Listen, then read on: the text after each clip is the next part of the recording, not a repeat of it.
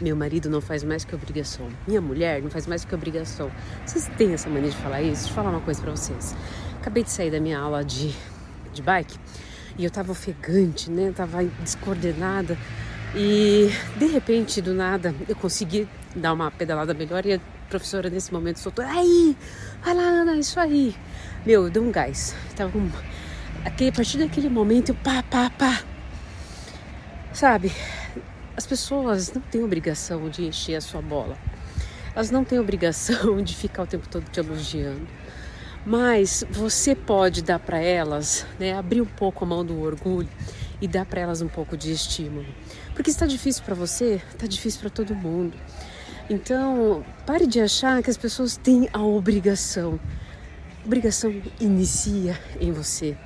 Então, se você sente que as pessoas têm obrigação de de entregar elogio, de te satisfazer, volta para você, eu te pergunto, você está se satisfazendo?